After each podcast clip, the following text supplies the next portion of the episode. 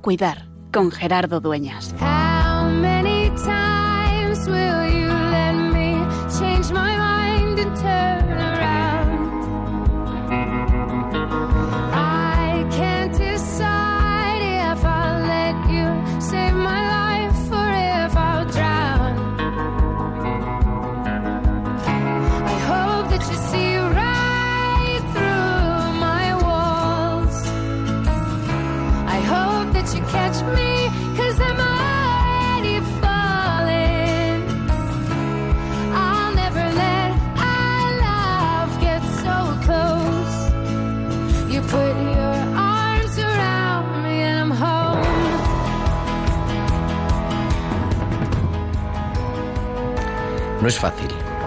Asumir la soledad impuesta.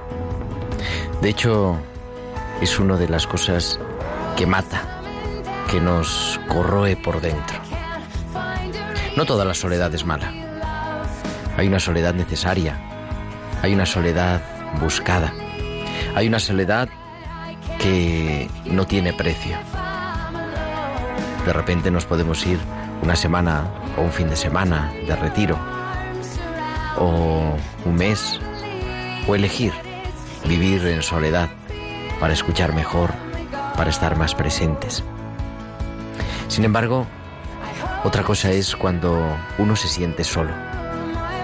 En un mundo hiperconectado, en un mundo en el que no podemos dejar pasar más de un minuto entre que mandamos un WhatsApp y necesitamos tener la respuesta, resulta que cada vez sufrimos más de soledad. Se pueden utilizar muchos recursos, se pueden hacer proyectos, se pueden inventar tecnologías para acompañar. Pero la presencia física, el, abra- el abrazo, el tocar, el escuchar, incluso el oler, son insustituibles. Cuando la soledad es impuesta, duele y mata. Cuando la soledad es impuesta, nos va secando el corazón. Este año la Iglesia en España quiere dedicar el tema de la pastoral de la salud, aquello que nos va a guiar en nuestra reflexión, en nuestra oración, en nuestros encuentros, a ser capaces de acompañar y aliviar la soledad.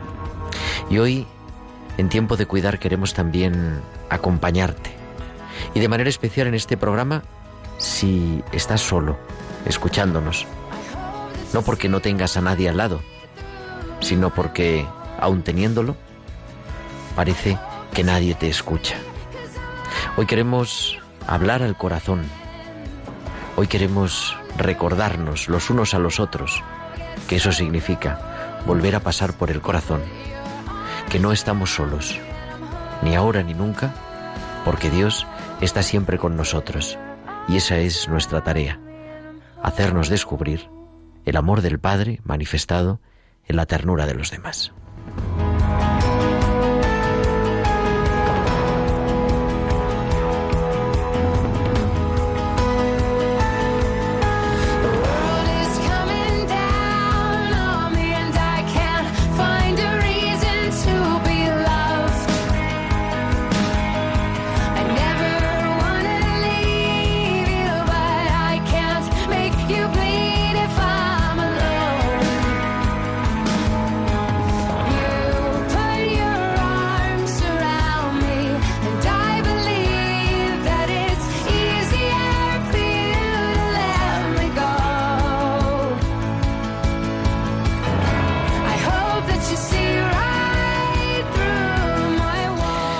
Buenas tardes, muy buenas noches, señoras y señores, queridos oyentes de Radio María. Estamos aquí una semana más en Tiempo de Cuidar en directo desde los estudios centrales de Radio María en Madrid, comenzando una nueva edición de Tiempo de Cuidar, la número ya 47.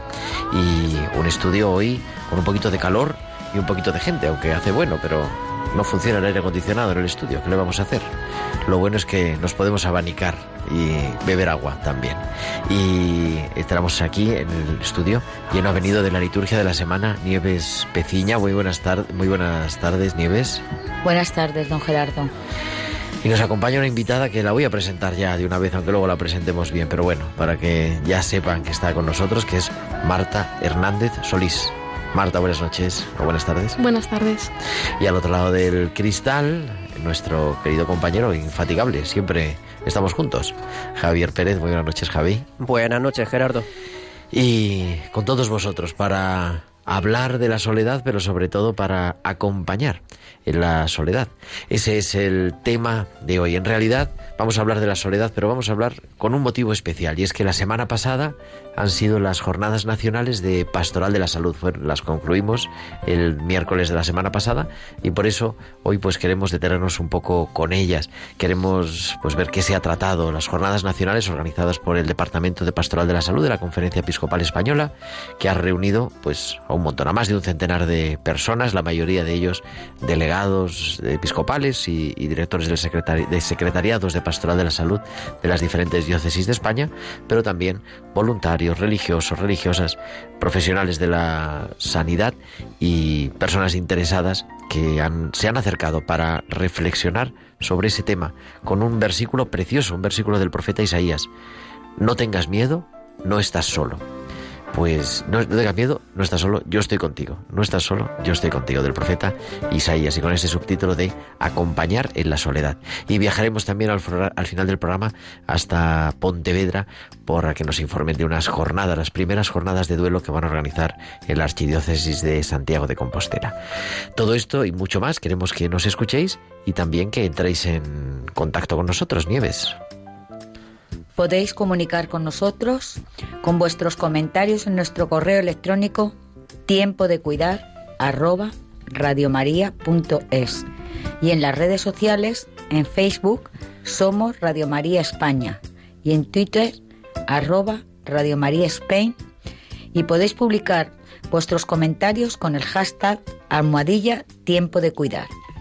Además, nos podéis enviar vuestros mensajes únicamente durante la emisión en directo del programa a nuestro WhatsApp 668 594 383. ¿Cómo era? 668 668 594 383. 83. Pues ya tenemos casi todo preparado y vámonos a nuestra farmacia de guardia, las píldoras de nuestra farmacéutica.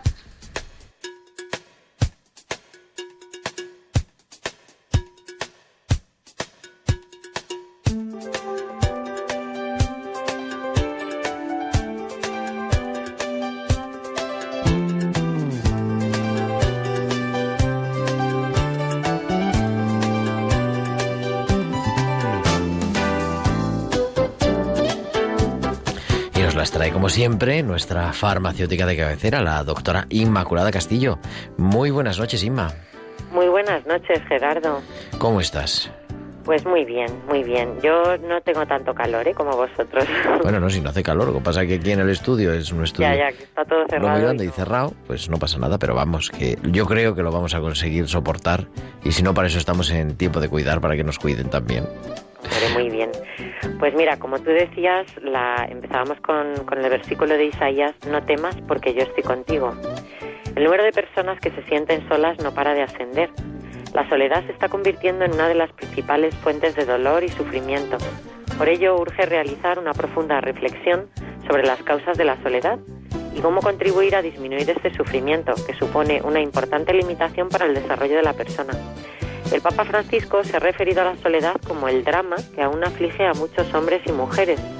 Él piensa en los ancianos abandonados incluso por sus seres queridos y sus propios hijos, esos viudos y viudas en tantos hombres y mujeres dejados por su propia esposa y por su propio marido, en tantas aquellas personas que de hecho se sienten solas, no comprendidas y no escuchadas.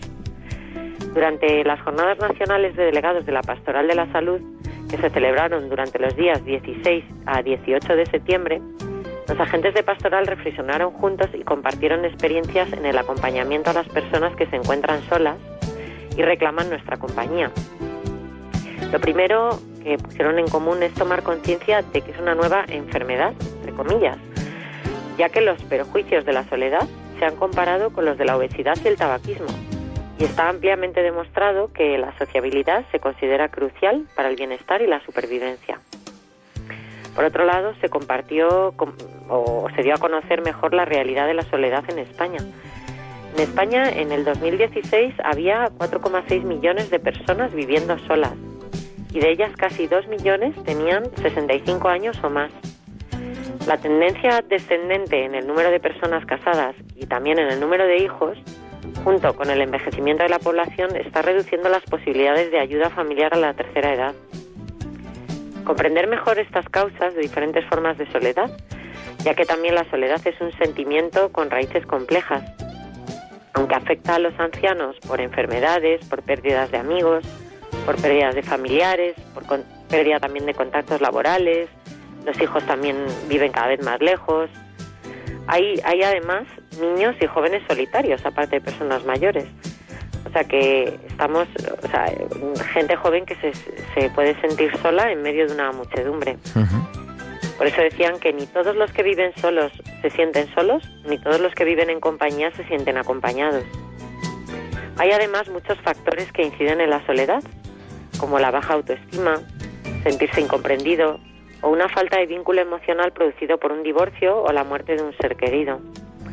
Y por último, en estas jornadas de las que vais a hablar hoy, se compartieron experiencias sobre el acompañamiento a las personas que se sienten solas. Tú mismo, Gerardo, hablabas recientemente en un programa de radio de la paradoja de un mundo en un mundo hiperconectado, comentabas, hay muchas personas sufriendo una soledad impuesta, no buscada. Eh, hablabas también de la doble vertiente de la soledad, muy, muy bonita la, la, metáfora que hacías. Con la soledad pasa como en el colesterol. Hay una soledad buena y otra que es negativa.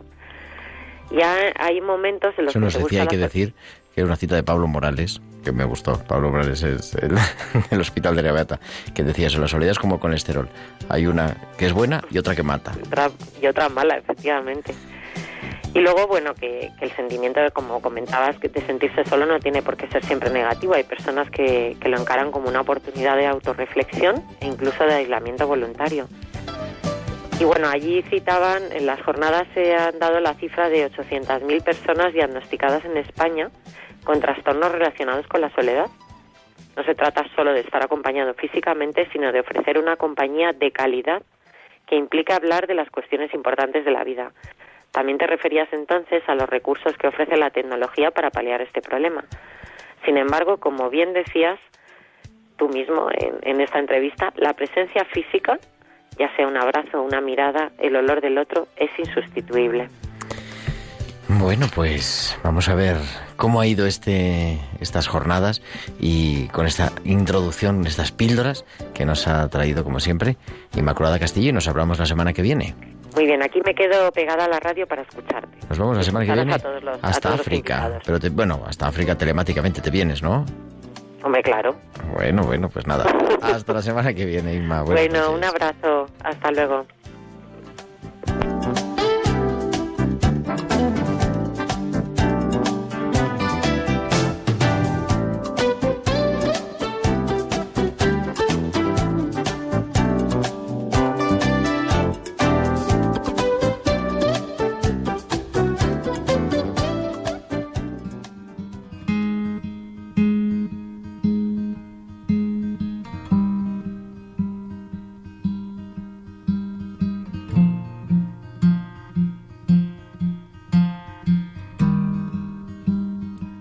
Loosen my grip on life. You lighten my heart with your love. You relax my soul in your tender arms. You loosen my grip on life. You lighten my heart with your love. You relax my soul in your tender arms.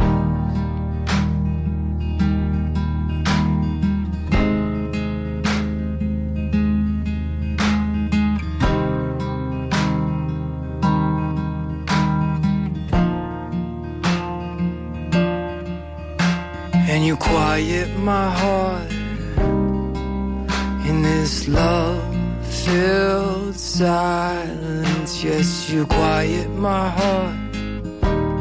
Oh, love. You quiet my heart in this love filled silence. Yes, you quiet my heart. Oh, love.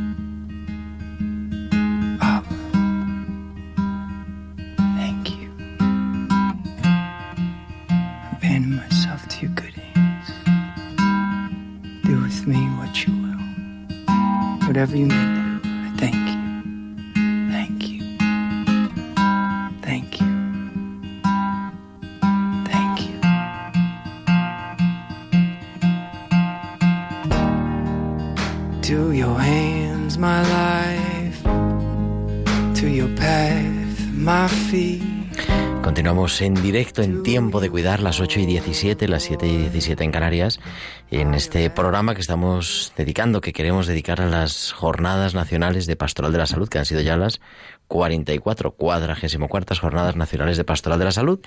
Y bueno, aparte de Nieves y de Marta que nos acompañan en el estudio, tenemos también el, al otro lado del teléfono a pues dos grandes colaboradores de nuestro programa. Está desde Canarias, que son las 7 y 17, allí viviendo en las Islas Afortunadas. Teresa, Tere, Tere Franquez, muy buenas tardes. Hola, buenas tardes, Gerardo. Que Tere es la delegada de, de Pastoral de la Salud de Canarias y la directora del SIPS, de, bueno, de la Unión de las Diócesis de, de Canarias, referente a Pastoral de la Salud, ¿no? Más o menos. Más o menos, sí. Colaboramos porque aquí nos es un poco complicado funcionar como sí, pero sí. Pero bueno, Eh, algo así. El título lo tiene por lo menos.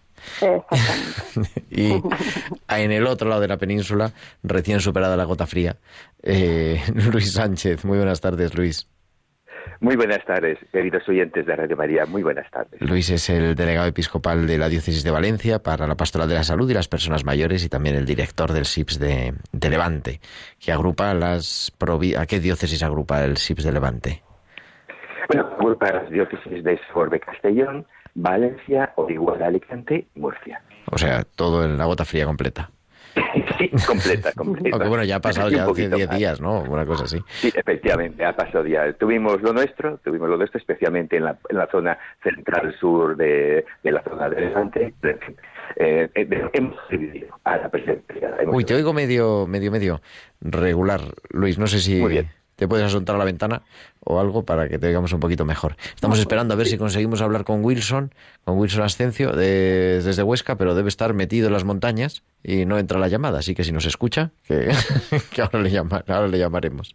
Eh, bueno, hemos estado estos días, ha estado también Marta, que la tengo aquí, que es una voluntaria. Luego vamos a hablar con ella despacio, pero bueno, para que se una a nuestra tertulia. Hemos estado pues los cuatro en este caso, toda la semana pasada, lunes, martes y miércoles, participando en estas jornadas nacionales de delegados, decía yo, pero bueno, jornadas nacionales de delegados que están abiertas a, a todo el mundo, que no solo hemos estado los delegados de las diócesis, sino también Marta, que es, tú, tú eres, como en calidad de qué has sido Marta? Yo de voluntaria de un hospital de Madrid, así que para aprender todo lo posible y compartir. Y bueno, yo quería un poco, Luis Tere, que compartir con vosotros, ¿no? Eh, pues cómo lo habéis vivido. Lo hemos dedicado a este tema, ¿no? Acompañar en la soledad. A mí me resultó, y no sé quién queréis, vamos, que, estamos en tertulia, hablamos eh, cuando queramos. Eh, a mí me, gustó la, la ponencia inaugural eh, que situaba un poco, ¿no? Como ese sentido antropológico de la, de la soledad. Nos la impartió José Ángel Ceballos, profesor de la Universidad de Comillas, ¿no? Esa perspectiva antropológica de la soledad y que a mí de primeras me hizo abrir los ojos a una cosa que después eh, he hablado ya incluso, ¿no? Como esa doble vertiente, que la soledad no siempre es mala, no siempre es algo a combatir, ¿no? Sino que también hay una soledad buscada. Sí, efectivamente. Sí, no, si se comienza nuestra compañera de. No, decía que sí. A mí también me ayudó a, o sea, te abre el panorama y te sitúa como el marco, ¿no? Me gustó mucho. Y luego efectivamente la dimensión positiva de la soledad, ¿no? Como esa mm, una soledad necesaria también, que no es, que es la positiva, la que nos construye, la que nos ayuda a ponernos en contacto con nosotros mismos y, a la vez nos va dando hondura en el mirar también a los demás, ¿no? O sea, que no es solo negativo, efectivamente. Luis. Sí, eh, sí efectivamente. Eh, la soledad no nunca ha de ser necesariamente negativa. También una soledad positiva y buscada. Recordemos, por ejemplo, que los, que los monjes o los ermitas buscan la soledad en, en el aislamiento de los demás es una soledad que construye, una soledad buscada, una soledad en que la persona nunca se encuentra con Dios, con diferente o de alguna manera con el prójimo. Pues vamos a tener que recuperar la, la llamada, Luis, porque la verdad que es que escuchamos como si estuviera en una nave espacial y no, y está en Valencia. Pero, vamos a consultar. Es, la verdad que ha sido interesante. Decía, ¿con qué te quedas de esa ponencia, Marta? Sí, la verdad que el hecho de saber que tenemos esa soledad en la que, bueno, en el fondo no estamos solos, sino que también necesitamos ese espacio, ¿no? ese espacio personal, pues es también un concepto muy interesante para saber aproximarse a la soledad de los demás y saber salir de uno mismo para poder ver la soledad buena, ¿no? que decíamos, y la soledad que en la que hay que acompañar. Que además, esa que, que que mata, ¿no? Y la segunda ponencia, Marta, de esa Soledad 3.0, ese es el título de la ponencia. Rosa María Pinto fue la que lo dio. ¿Te acuerdas? Sí. ¿Qué, nos contó? Porque yo de la Soledad 3.0 todavía no crees que lo acabo de entender muy bien. Yo lo que me quedé sobre todo, eh, que también se ha mencionado antes en este programa, es que la soledad puede afectar a cualquiera, ¿no? O sea, que a veces tenemos conciencia de que es una enfermedad del mayor y sin embargo hoy en día estamos viendo a gente joven, a chavales de 15 años que se encuentran solos, ¿no? Se encuentran abandonados a veces incluso por la propia familia. Y, yo creo que ese concepto que expuso, ¿no? que a veces hay que estar atento también a otras soledades en otras edades, también fue muy interesante. Creo que hemos recuperado ya a Luis, ¿no? ¿Has bajado de la nave espacial? Sí, efectivamente. Soledad 3.0. Adelante, Luis, adelante. Sí fue, sí, fue una ponencia muy interesante porque nos mostró que el mayor número de soledades en los tiempos, en los tiempos actuales no es en las personas mayores, como habitualmente se supone, sino que está incrementándose mucho en los jóvenes. Y precisamente por el uso y abuso de los medios de comunicación social esos medios que nos unen por, por, el éter con todos los demás, están propiciando una gran soledad interior. Cuantos más comunicaciones exteriores tenemos, menos comunicación interior tenemos. Y por lo tanto nos sentimos mucho más solos. Y, y el panorama que nos mostró, pues, no fue demasiado optimista. demasiado alentador, no, desde luego. Nuestros jóvenes serán, estarán cada vez más solos y más aislados. Es algo a lo que hemos de poner remedio. Tere. Sí, eh, a mí esa, esa ponencia justo me quedó como la, el sabor de paradoja, ¿no? Es decir, parece como que en el momento que vivimos de tanta conectividad, que lo, además lo, yo creo que todos los ponentes hicieron caer en la cuenta de eso, ¿no? Una conectividad tremenda, una simultaneidad tremenda en, en lo que es la noticia, la comunicación y tal, pero sin embargo, unas relaciones donde hay lo que es lazo, crear lazo, está más debilitado que, que nunca, ¿no? Entonces, pues yo creo que es para, para mm, un, elemento para que da mucho que pensar, ¿no? Y mucho que, que cuidar eh, a la vez a los que tenemos cerca, ¿no? Que todos tendremos o hijos o sobrinos o nietos o, ¿no? De, de, de por lo menos entablar diálogo sobre cómo te sientes o cómo, cómo vives esto, ¿no? Porque a veces pues quizás parece eso, las cosas de los jóvenes, ¿no? Y, y, no entras en más, ¿no? A cómo se siente la gente, cómo, cómo lo vive, cómo te refugias o no, ¿no? Hombre, además, ahora se, se estaba pensándolo, ¿no? Porque digo, es verdad, estamos cada vez más conectados, no, o sea, no queda duda. Pero, sin embargo, ¿cuánta gente nos dice lo que le acompaña a la radio? O sea, lo que la radio ayuda a eliminar la soledad. Pero, sin embargo, el WhatsApp no acompaña tanto. O no lo sé, o el, vamos, no sé, o el Twitter o el, o el Facebook, ¿no? Las redes sociales, que son maravillosas por otro lado, ¿no? Y nos permiten Sí, Mm, O sea, nosotros esto lo hemos organizado por, por WhatsApp, la verdad. La- hay que decirlo. Pero, no sé, Instagram, el WhatsApp ya está pasado de moda, ¿no, Marta? En no, realidad. WhatsApp, Instagram, yo creo que son Ah, las e aplicaciones top del momento. Pero es verdad, el Instagram quizá no deja, no ayuda a conectarse, sino que ayuda, bueno, a ver lo que está haciendo el otro, la historia. Y casi, casi, si yo estoy en mi casa y no estoy pasándomelo bien, pues me siento peor, ¿no? No sé. Sí, yo creo que el Instagram ¿no? es como el nuevo concepto de un pequeño pueblo, en el que tú antes te asomabas a la ventana y veías que el vecino estaba abajo jugando al fútbol, decías, jo, yo quiero ir, y ahora pues ves una historia de una persona y dices, jo, me gustaría estar en esa fiesta, ¿no?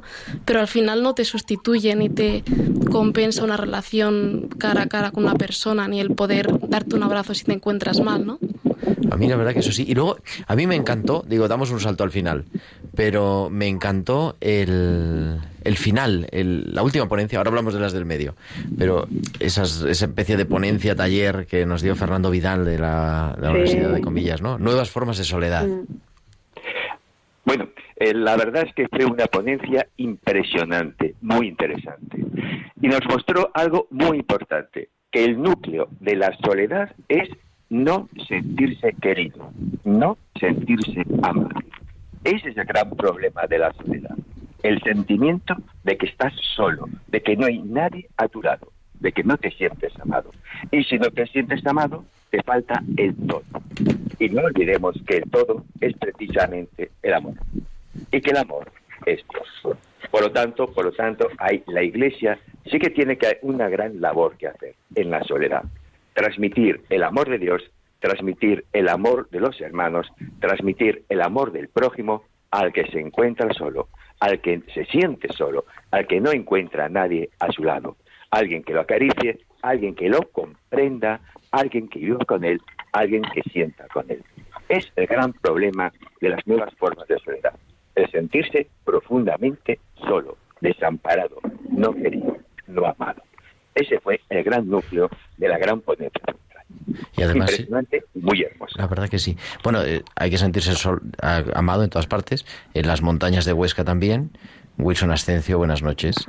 Muy buenas noches, Gerardo. ¿Qué tal estás? que no te localizábamos, pero bueno, ya estás aquí. No, que estaba en urgencias y allí es difícil que Ah, la no... sí, estábamos dic- no era de broma, las montañas de Huesca, porque bueno, Wilson es el delegado de Pastoral de la Salud de, de la diócesis de Huesca y también el director del SIPS de Aragón y que está de, que está de guardia en el hospital, en realidad. Sí, sí, Entonces, de la cosa, la cosa es así. Pero estábamos hablando, está Tere, eh, Tere desde Canarias, Luis de Valencia y Marta, que la tenemos aquí en el estudio. Ah, qué bueno, un Eh, saludo a todos. Estábamos hablando de, de- de esa ponencia final del- de las jornadas, ¿no? De Fernando Millán y nos decía Luis, nos recordaba, a mí es que me encantó, ¿no? Porque es que el problema de la soledad es no sentirte querido, independientemente de la gente que haya alrededor o no. Sí, sí, no, eh, nos, nos recordaba precisamente eso, ¿no? Que eh, es ante todo, no es el estar solo como tal la situación la que nos lleva a una defección o a un, a un, sufrimiento propiamente, ¿no? Sino es realmente cuando te sientes y cuando, eh, cuando incluso estando acompañado con otros no, no sientes esa compañía, no sientes eh, esos, el afecto que te, que te hace también pues mirar las cosas con mayor ilusión, con mayor esperanza y, que hoy en día pues hay muchas situaciones como ya nos decía el compañero de Valencia no que, que, que hay unas nuevas soledades unos nuevos estilos pero que, que son ellos precisamente a los que tenemos que llegar en ello yo creo que la violencia fue muy iluminadora en cuanto nos hace caer en cuenta, ¿no? De, de mirarnos también hacia nosotros mismos, mirar hacia nuestro interior y, y ello mismo pues poder tener la, la facultad de mirar también hacia esas nuevas soledades de quienes tenemos a nuestro alrededor, ¿no? Una soledad que puede ser emocional, una soledad que puede ser física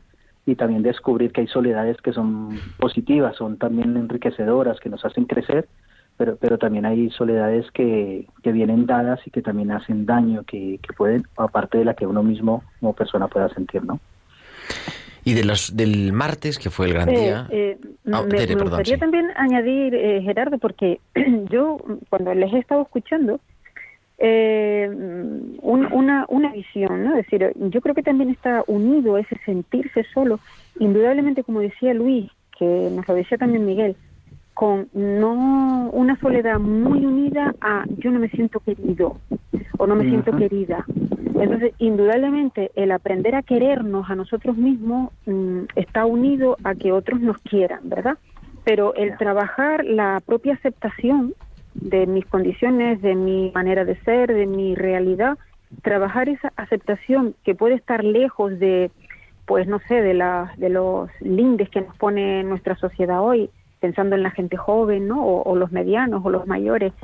Aprender también, o sea, el aceptarnos, el querernos, el querernos y el ahondar un poco, porque también nos tienen que acompañar, ¿verdad? El ahondar en, oye, somos queridos, somos queridos por alguien que nos ha creado, somos queridos profundamente además, hacer esa experiencia que indudablemente solitos o dependiendo de los recursos que tengas es difícil, ¿no? Pero sí el acompañarnos en esa clave, ¿no? Cuando decía Luis desde la iglesia, oye, pues ayudarnos más a, a, a- a realmente no de palabra ni de ni de ni de frases, sino a, a- te amo, te amo y porque te aman, ¿no?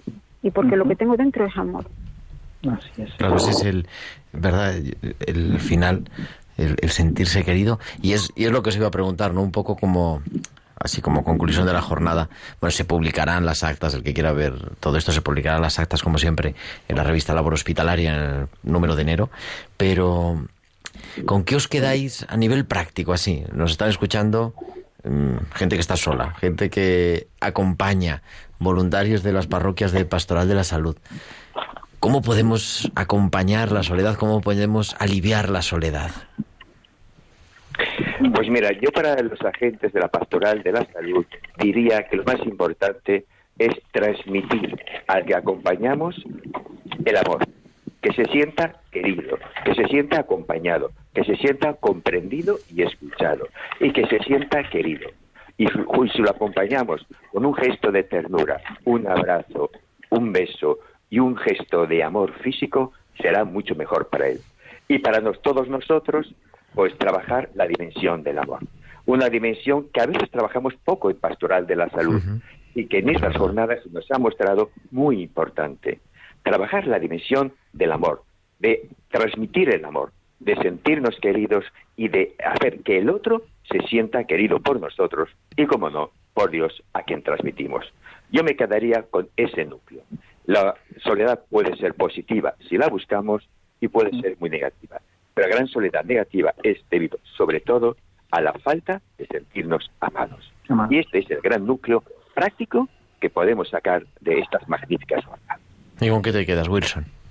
Yo me quedaría, eh, junto con lo que ya nos dice el compañero de Valencia, también esto con la presencia, pero una presencia llena de empatía, una, una presencia que sea mm, amor también, una presencia que, que sepa acompañar pero respetando también los ritmos de los otros, respetando también la individualidad, respetando, siendo mm, eh, realmente acompañantes, ¿no? Porque a veces lo que, pensamos que acompañar es imponer, pensamos que a veces acompañar es eh, eh, dirigir de cierta manera nu- nuestros, mm, lo que nosotros creemos que debe ser, ¿no?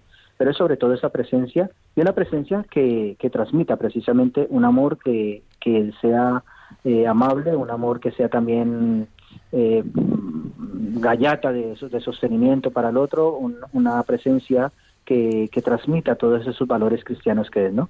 Eh, lo descubrimos en la misma imagen de Cristo, muchas veces en la misma, en el mismo, a mí, a mí me gusta mucho el, el pasaje de, de Maús, ¿no? es el mismo Dios que va acompañando, el mismo Jesucristo que va acompañando se pone a caminar al lado. camina al lado y les ayuda pues a descubrir eh, desde su propia realidad, desde sus propios frustramientos, desde sus propias soledades, pues les ayuda a redescubrir nuevamente el mensaje realmente de aquel que les amó en la cruz y se entregó por ellos. ¿no? ¿Y Tere? Pues eh, mira, dos, mm, dos cositas. Por un lado, lo que va dirigido a nuestros agentes ¿no? y a las personas que, que gastan y comparten su tiempo con los otros, pues el cultivar, como ya han ido diciendo los compañeros, la escucha, ¿no? El, el, ponerte, el, el, hacerte hueco para, para que el otro se pueda verter, se pueda decir y, y, y, reflejarle, ¿no? Escucharle y reflejarle que le entiendes o tratar de entenderlo, porque es lo que eh, cuando siento que me, que me entiendes, eh, siento tu compañía, ¿no? Eso por un lado. Y por otro lado, pues el, cultivo de esa soledad personal que nos ayuda a, ahondar, o sea, que, y que toda persona necesitamos hacer, ¿no? Eh, aprovechar la soledad también. Es verdad que hay soledad de falta de compañía, que necesitamos mm, eh, cuidarla, pero esa soledad de, oye, yo conmigo mismo y en este momento estoy, eh, situarme, ser presencia y ser aliento para otras personas que yo creo que no estamos solos nunca, aunque nos sintamos solos a veces, ¿no? No estamos solos nunca. Y ser unos para otros sostén, ¿no? O sea, desde la comunión de los santos, ¿no? El, el, el acompañar realidades pues de sufrimiento en niños, en guerras, en en inmigrantes, en personas eh, tan heridas ¿no? que hay en mayores, medianos, o sea, todo, toda esa realidad de dolor de sufrimiento que, que vivimos, ¿no? junto a la, a la realidad feliz también, pero acompañar, poder ser en ese momento, conectarnos con esas personas desde la oración y desde esa, oye, bondad amorosa que tenemos en el interior, ¿no? Cultivar un poquito también de oración donde acompañamos a los otros. Donde sentirnos acompañados por Dios. Pues, queridos, muchísimas gracias a los tres, gracias a Tere Franqui desde Canarias, a Luis Sánchez desde Valencia y a Wilson Asensio desde Huesca. Y nada, seguimos aquí, siempre, tiempo de cuidar. Muchas gracias a. Gracias a ustedes. Gracias, buenas noches. un saludo.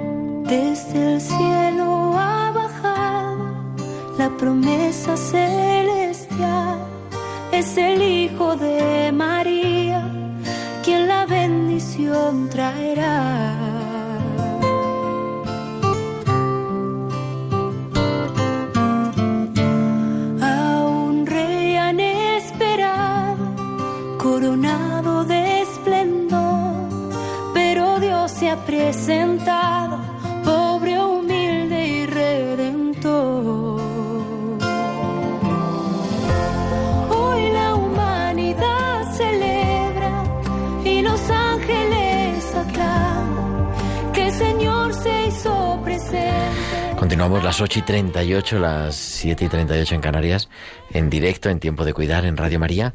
Y, es que el tiempo se nos queda. Bueno, Marta, ¿y cómo se te ocurre? Marta es estudiante de tercero de medicina, aquí en Madrid. Es voluntaria en un hospital, trabaja en otro hospital, vamos, trabaja, estudias en otro, en otro hospital. ¿Y por qué meterte en este lío? ¿En cuál de todos? en las jornadas. en las jornadas en, concreto. Pues bueno, sí, en general, eh, yo en parte porque estoy estudiando medicina y me apetecía ver pues el lado, no, quizás menos técnico, que sí el que nos enseñan, obviamente, porque hay que aprenderlo, pero ver el lado más humano, ¿no? Igual el lado más deshumano que se puede encontrar en los hospitales y luego también pues eh, por una cuestión de, servicio ¿no? que yo creo que es algo muy bonito a lo que nos llama el Señor y pues más particularmente en las jornadas eh, me parece que, que la formación y el compartir con otras personas que también viven situaciones similares eh, y el conocer más sobre las situaciones que se viven es fundamental, porque si no tenemos nuestra idea propia de cómo son las cosas, pero no nos abrimos a la realidad y a ser conscientes de qué es lo que está sucediendo en realidad y cómo podemos nosotros desde nuestra pequeñez ofrecer eh, pues un poco de, consuelo, de, amor, que ha sido la palabra que, con la que nos hemos quedado, yo creo. Estas son las jornadas 44, estas jornadas nacionales. Yo fui por primera vez a las 35, las del 2010. Ya hace, o sea, estas son las décimas, en realidad que he ido. Y claro, ya me acostumbraba a cómo funciona la cosa, nos encontramos, es también, aparte del momento formativo, es, un momento de encuentro, porque pues hay gente que ves de año en año, ¿no? A otros los vemos entre medias, pero algunos de año en año. Pero tú que has llegado por primera vez, mm, de fuera, no del mundo de pastoral de la salud y de años en, en grupos o en hospitales o en parroquias o lo que sea. ¿Cómo lo has visto? ¿Qué, qué ambiente le puedes contar a nuestros oyentes que se vive ahí?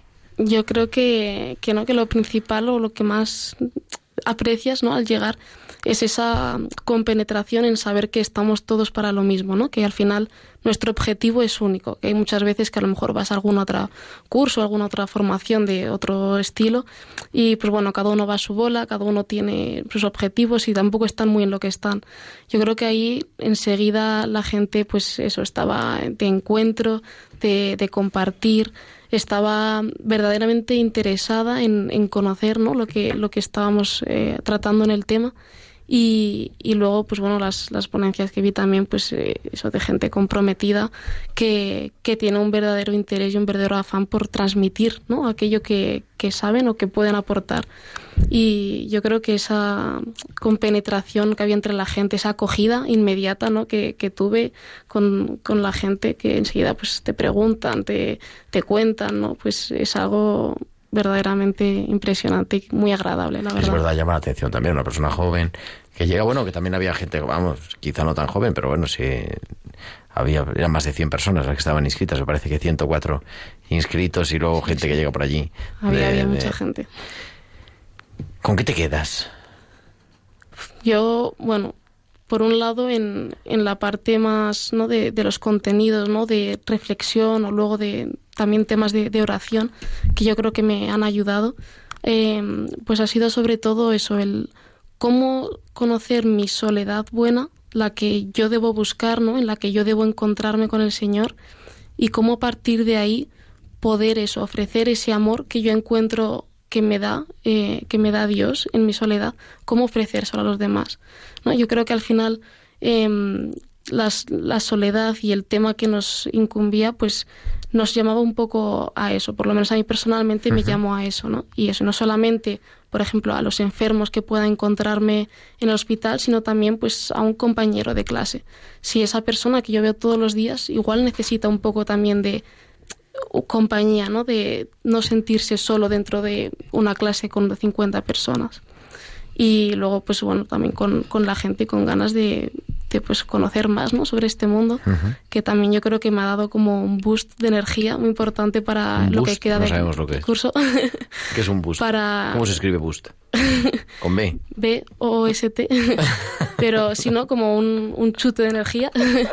eh, eso para, para el curso, para no seguir, seguir conociendo y seguir pues viviendo ¿no? Esta, este regalo que, que tenemos. Eso en las jornadas. ¿Y a estudiar medicina con todo lo que hay que estudiar? Aparte de por tener buenas notas. Yo creo que sí, ¿no? Que lo que más asusta es, dicen, pero madre mía, si todo lo que tienes que estudiar, los años que te quedan, ¿no? Y es cierto que a veces dices, es mucho tiempo, ¿no? Pero, pero al final cuando se hace pues por vocación, ¿no? Y yo pues eso lo, lo estábamos comentando, lo tenía claro desde bastante pequeña, que eso, yo había buscado, digo, ¿Qué, de qué forma yo voy a sentir que estoy ayudando al otro, ¿no? Y de forma cercana, además. Dije, pues, pues medicina, vamos adelante.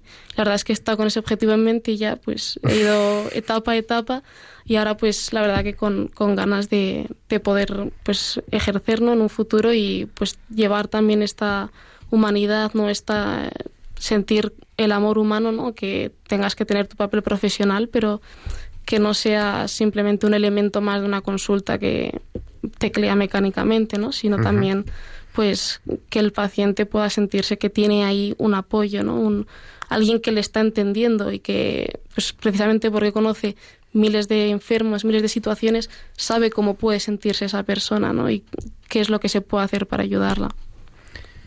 Llevas ya, o sea, estás empezando el tercer año, o sea, dos Eso es. años completos. Ya estás en el hospital. De- Sí. Este año empieza. Este año estoy empezando, o sea que con muchas ganas. Bueno, pero bueno, ha empezado las clases el, El 4 de de septiembre, septiembre. o sea que- Tres semanas casi Ya completas. estamos ya así estudiando y a tope. Eh, ¿Con qué te quedas de lo que has vivido? Es verdad, es una experiencia corta, claro. Si habláramos con un médico jubilado, pues os diría alguna cosa más, pero... Sí, sí no, es muy distinto con los años de experiencia, pero, pero bueno, así yo mi visión ahora quizás igual también un poco idílica, ¿no? De, de todo, pero bueno, es lo que tiene la juventud, que nos emocionamos con todo. Eh, yo creo que con lo que me quedo así de lo que he podido ver hasta el momento es esa capacidad de simplemente mirarle a los ojos a una persona y sonreírle decirle siéntese o que entonces le dolía aquí me estaba diciendo o simplemente los más pequeños detalles que igual luego pues lo único que puedes hacer es decirle pues, tomes un paracetamol cada ocho horas no pero eso ya sobre todo a lo mejor en personas mayores ves que les cura más que cualquier otra cosa no que, que igual te dicen ay pues yo también tengo una nieta que no sé qué no sé cuántos y ya por lo menos se van con una sonrisa no y, y eso pues la verdad que es eh, es algo pues que dices bueno pues en, aunque sea en algo pequeñito, ¿no? Pues estamos haciendo un pequeño bien. Eso, humanización, nos decía, tuvimos hace, pues hace tres semanas, me parece, o cuatro, eh, un programa sobre inteligencia artificial aplicada a la medicina y el doctor Sáenz Viteri nos decía, claro, por toda la tecnificación, ¿no? Dice, no, Mm. pero hay una teoría de un gran defensor de esto, un americano, que dice, no es que esa tecnificación nos va a ayudar a hacer más durante más tiempo lo que nadie más puede hacer, que al final es escuchar al paciente, mm, que te cuente sus miedos, eso por mucho que quieras, la máquina no te lo va a dar, ¿no? El diagnóstico, él era, ese es oftalmólogo, entonces el diagnóstico de la retina sí te lo puede hacer con una foto, pero el escuchar al paciente Mm. no lo puede hacer, ¿no? Y eso es lo que estás en realidad. Sí, eso es lo, lo más importante, ¿no? Porque al final con un ordenador es lo que decíamos antes. Tú puedes mirar Instagram y WhatsApp todo lo que quieras, pero la pantalla no te está dando ese amor que necesitamos los humanos. Bueno, muchas más cosas que decir. Ahora, vamos a decir algo a Marta, pero no nos despedimos todavía porque tenemos al otro lado del teléfono rapidísimamente, porque son las nueve, las 8.47, quedan 13 minutos para terminar el programa, a Nuria Vázquez, que es la delegada de Pastoral de la Salud de la Archidiócesis de Santiago de Compostela, porque es- están preparando ya, van a ser ya unas las primeras jornadas de duelo. Nuria, muy buenas noches. Hola, buenas noches. Dice, primeras jornadas de duelo en Galicia. ¿Qué es esto? Pues sí, sí, pues son las primeras jornadas sobre el duelo en Galicia que vamos a tener este sábado en la ciudad de Pontevedra. Y bueno, eh, van a ser sobre acompañando el duelo. Ajá. Mm, Tendrán lugar en el Colegio Sagrado Corazón y van a constar de dos conferencias que imparta- impartirá eh, José Carlos Bermejo del Centro de de-. Madrid, religioso Camilo, y después por la tarde pues habrá una mesa redonda en la que intervendrán asociaciones pues que realizan entre otras misiones pues el acompañamiento en el duelo, pero ya aquí en, en la zona de, de Galicia, ¿no? Y Dice bueno, aquí en el, en el tríptico que está puesto, lo vamos a poner en nuestro Twitter, dice, a veces no necesitas que alguien te levante del suelo, sino que alguien se acueste a tu lado y te escuche hasta que te puedas levantar. sí, Eso me parece sugerente. bueno, aquí lo que se trata en estas jornadas es sobre todo jornadas de formación para que las personas, bueno, pues nos acostumbremos y aprendamos cómo acompañar a personas que están en duelo, que están pasando momentos difíciles y porque sí es verdad que todos tenemos que tener una especial delicadeza con todas las personas, pues en un momento tan duro como es el haber perdido un ser querido, que hay personas pues que le cuesta mucho asumirlo en su vida, ¿no? Pues mm, hay que tener una especial delicadeza, ¿no? Y entonces en estas jornadas pues se pretende un poco esta formación y, y ver qué cosas se pueden ir haciendo. Está dedicado pues tanto a voluntarios como a profesionales del mundo de la salud, como a todas aquellas personas pues que quieran ir aprendiendo este tipo de habilidades que son tan necesarias en la vida de, de todos. Y bueno, y, y, fundamentalmente también pues en aquellas personas que sienten una, una, una llamada a, a, dedicarse un tiempo de su vida como voluntarios a escuchar y a ayudar a los demás a sanar sus heridas. Pues acabamos de colgarlo ya con el hashtag Tiempo de Cuidar, esa primera jornada de duelo en Galicia. Viene ahí la información en la página web centro de escucha pontevedra.blogspot.com para la inscripción, que todavía quedan plazas, ¿no? Y, sí, sí, sí. Y nada, pues ya nos contarás cómo ha ido la cosa, querida Nuria. Muy bien, pues muchas gracias. Muchas gracias, Nuria Vázquez, desde, la, desde Santiago, como delegada de Pastoral de la Salud, pero para estas jornadas de duelo que van a tener lugar en Pontevedra este próximo sábado, 28 de septiembre. Y nos vamos a las reflexiones al viento.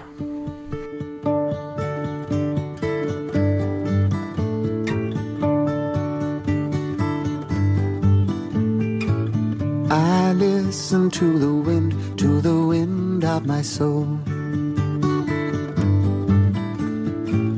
Where I'll end up, well, I think only God really knows. I've sat upon the setting sun. Y estas reflexiones al viento con Mariona Gumper. Mariona, muy buenas noches. Hola, buenas noches Gerardo. Como sabes, ayer cumplió tres años mi hija Irene y se me ocurrió escribirle una carta de regalo. Algo que pueda leer de mayor y que le sirva pues como pequeña guía para moverse en esta vida. Y de repente se me ocurrió que a lo mejor os gustaría que, pues, que os comparta algunos fragmentos. Así que uh, ahí voy. Querida Irene, ante todo, no olvides que eres hija de Dios. Yo, por así decirlo, soy tu madre adoptiva. Te cuido durante un ratito, pero a Dios perteneces y a Él volverás, con la ayuda de tu verdadera madre, la Virgen María. Perdona siempre. Guardar rencor a la única persona que hace daño es a ti misma. Sobre todo, aprende a perdonarte a ti. Si Dios lo hace, si Dios te perdona, no vamos a llevarle la contraria. Intenta ser limpia, ordenada y organizada en todas tus cosas. Te hará la vida más fácil y agradable. Cuando veas que otros no lo son, no les juzgues. Y, si lo ves oportuno, enséñales a serlo con mucho cariño y sentido del humor. Sé humilde. Dios ama a los humildes, pero también las personas lo hacen. No olvides lo que decía Santa Teresa. Humildad es andar en verdad. La verdad siempre por delante. Siempre dicha, eso sí, con mucho cariño, respeto y en el momento oportuno. Ahorra y no gastes nunca más de lo que verdaderamente necesites. Y medita bien acerca de esto último. ¿Qué es lo que necesitas? ¿Qué tipo de vida quieres llevar? ¿A dónde quieres encaminar tus pasos? ¿Qué va a ser el centro de tu vida? Ojalá descubras pronto que la felicidad solo se encuentra cuando Dios es el centro. Todo lo demás viene por añadidura. Acepta a tus amigos como son. No les juzgues, no tengas en cuenta sus defectos y agradeceles de vez en cuando que te den el regalo de su amistad. Sé dócil a sus correcciones y pide perdón con mucha humildad cada vez que te equivoques. No caigas en la trampa de confundir amor con enamoramiento. Sé prudente. Tu tatarabuela decía, no alabes ni desalabes hasta que no hayan pasado siete navidades. Si tu vocación es al matrimonio, recuerda que lo más importante es que él sea un hombre bueno. Y antes de decidir casaros, es importante que habléis de tres temas. ¿Cómo queréis educar a los hijos? ¿Cómo queréis relacionaros con la familia política? ¿Y cómo queréis manejar el dinero? Y, ante todo, no olvides que tu padre y yo te queremos con locura, a pesar de todos nuestros defectos y limitaciones. Un abrazo muy fuerte, mamá. Pues muchas gracias, Mariona. Buenas noches. Buenas noches, Gerardo. Listen to my words, but they fall far below. I let my music take me where my heart wants to go.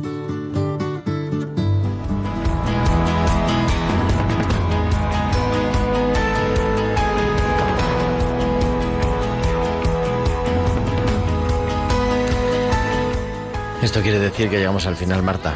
Bueno, ¿cómo te has sentido? Pues muy bien, muy bien. La verdad es que muy contenta. Mejor y... que al principio. Desde luego. Y nada, muy agradecida de haber podido compartir esto con vosotros. Bueno, vente, yo te quiero invitar a que vengas a tiempo de cuidar más. Pues cuando me digas yo estoy disponible para vosotros. Bueno, pues querida Marta Hernández Solís, estudiante de medicina y, y voluntaria también de hospital. Gracias por compartirnos un poquito de tu vida y de tu vocación. Muchas gracias. Buenas noches. Gracias. Y a nuestro equipo siempre, Javier Pérez, muchísimas gracias, buenas noches. A Nieves Peciña, muchísimas gracias Nieves, que lo pases muy bien, hasta la próxima. Gracias. Y a todos vosotros, queridos oyentes, la semana que viene estamos aquí, haremos un programa especial sobre África, nos vamos a, algunos, a conocer algunos proyectos en África, ha estado hace menos de un mes el Papa Francisco, hace vamos tres semanas, el, el 1 de octubre, menos de un mes, el Papa Francisco en África y queremos viajar hasta allí. Será el próximo martes, como siempre, a las 8, a las 7 en Canarias, en tiempo de cuidar. Hasta entonces, un abrazo de vuestro amigo el diácono Gerardo Dueñas.